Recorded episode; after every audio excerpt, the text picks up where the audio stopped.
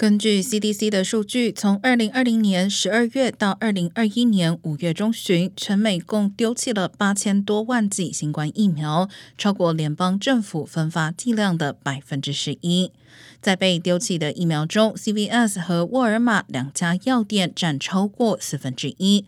导致浪费的部分原因是由于新冠疫苗每瓶可施打多剂，一整瓶疫苗打开后，如果一天内没有用完，就必须丢弃。而 CDC 对药局的指南建议，即使会导致浪费，也应该优先为有需要的民众接种疫苗。CDC 表示，正在与疫苗生产商合作，研制单剂量小瓶疫苗，以减少浪费。